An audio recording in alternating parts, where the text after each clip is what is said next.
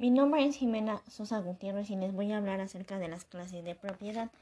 La propiedad quinitaria es el verdadero derecho de propiedad. La propiedad romana por excelencia se declinó bajo el, nombre de dominium ex iure quiritium, que era la figura jurídica que regulaba el ius civil y contó con la más amplia tutela legal por el medio de la típica actio in re, la reivindicatio exigía por su existencia que el sujeto titular de derecho fuera ciudadano romano y que fuera libre y sui iuris. La propiedad quinitaria no era accesible a los extranjeros peregrinos, que no podrían ser propietarios. En síntesis, este, este derecho especial de dominio solo podía ser ejercido por el ciudadano romano sobre una cosa romana y adquirido por un medio romano. La propiedad bonitaria tuvo reconocimiento legal en el derecho romano por la acción del pretor por lo que se llegó a denominar propiedad pretoria y se daba cuando faltaba alguno de los requisitos necesarios para la existencia del dominio quinitario. Dentro del el pretor, consciente de las intenciones de las partes, cedía ante el rigorismo del derecho civil, diversificándose entre tipos de propiedad en tres distintas modalidades, a saber, A, la propiedad peregrina que se presentaba cuando el sujeto no era ciudadano romano, sino un peregrino que al carecer de status civitatis no podía gozar del cominium y ex, ex propiedad provisional, que hace referencia a la transmisión de inmuebles radicados en, provincias. Los fondos provinciales, a diferencia de los itálicos, no estaban regulados por el ius civil y por tanto no, no podían ser objetos de propiedad privada, quinitaria. Los muebles provisionales se consideraban propiedad del Estado romano y por ello eran grabados por un canon a favor de este, el cual funcionaba como impuesto territorial llamado stipendium en las provincias senatoriales que recaudaban y pegaban al Estado al Estado los municipios. En las provincias imperiales su percepción era realizada directamente por el Estado y se denominaba tributum. La propiedad pretoria o ins boni se presentaba esta cuando se hubiera transmitido una cosa susceptible de dominio quinitario, aunque fuera entre ciudadanos romanos, sin modos solemnes del ius civil. Ahora bien, la copropiedad, la copropiedad, también llamada condominio, es la particular situación jurídica que dos o más personas tienen en común. La propiedad de una cosa configuraba lo que en la actualidad se denomina condominio o comunio. esta comunidad podía ser voluntaria, si era la resultante de acuerdo con los propietarios individuales, como eran las cosas aportadas a la sociedad o adquiridas en común. Eh, esta concepción romana fue cambiando con el transcurso del tiempo. Por ejemplo, Ulpiano pensó que no puede ser dos íntegros del dominio o la posesión, no, ni cualquier ser señor parte de parte de la cosa, sino que también es parte del dominio de la cosa sin dividir. Los romanos expresaban esta relación diciendo que los titulares tenían la cosa pero indiviso, es decir, no como si el, si el todo fuese cada uno, sino que como partes indivisas, de suerte cada condominio tuviera derecho a una cosa pero ideal o abstracta.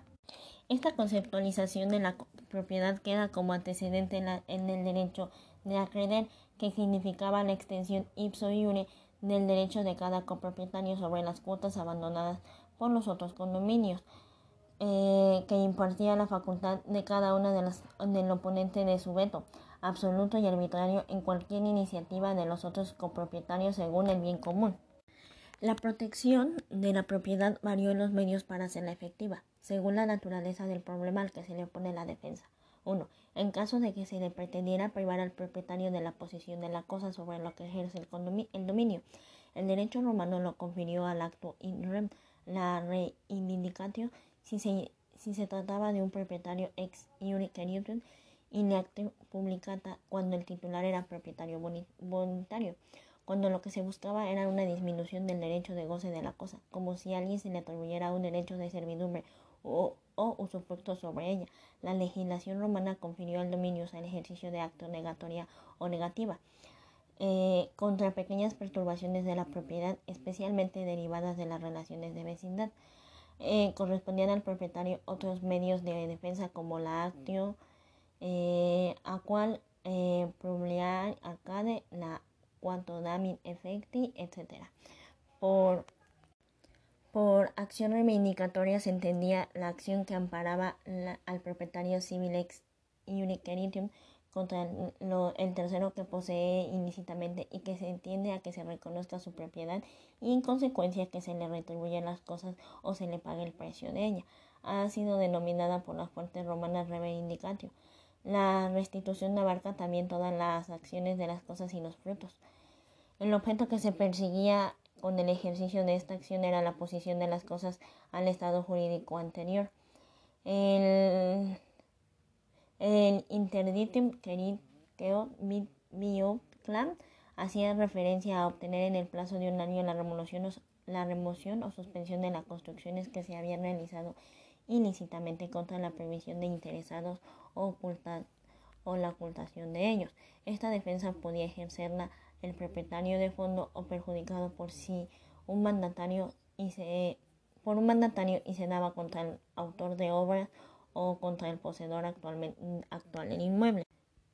Los modos de adquisición en el derecho civil eran por ocupación, por, por accesión, la especificación, la confusión, la comisión, la adjudición y la usucapión.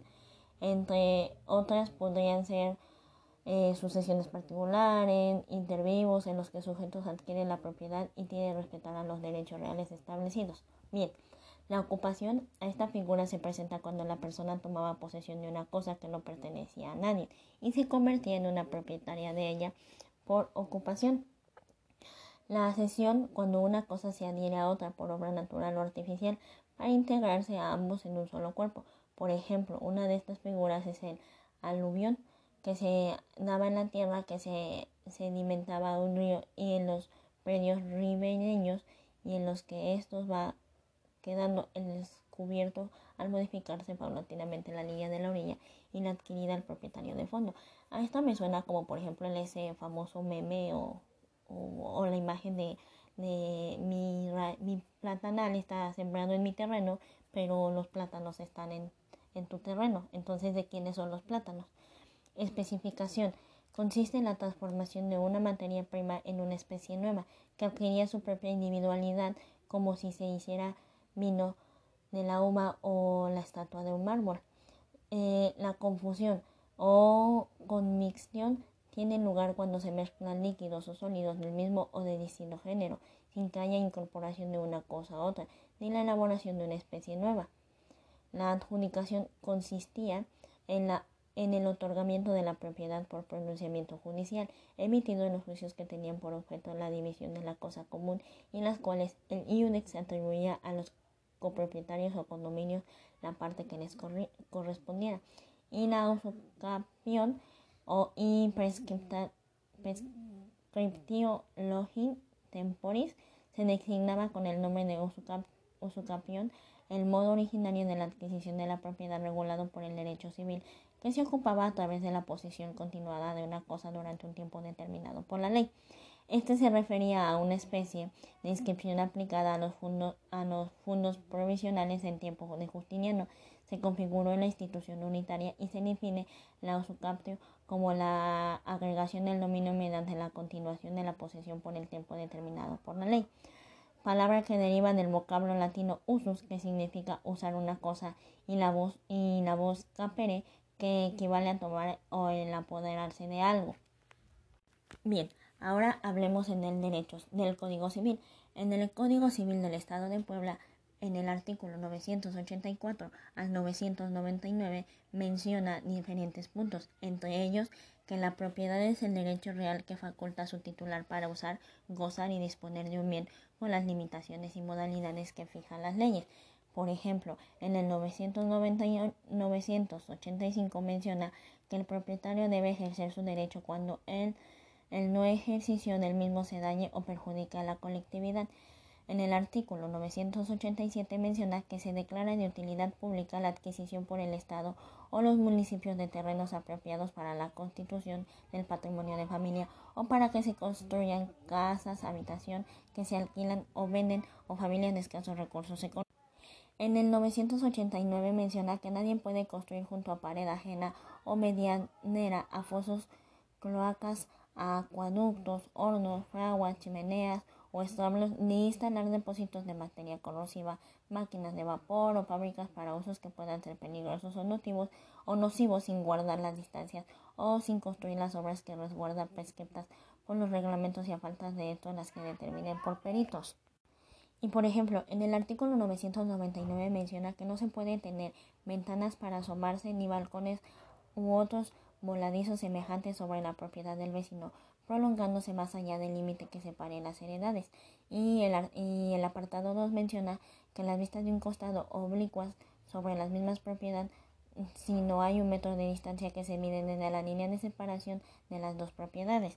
Ahora bien, las formas de adquirir de derechos patrimoniales eh, inician a partir del artículo 1000 al 1009 y dentro del artículo 1000 menciona que las formas de adquirir derechos patrimoniales pueden ser originarias o derivadas a título honoroso o título gratuito, por acto entre vivos o por causa de muerte, a título universal y a título particular.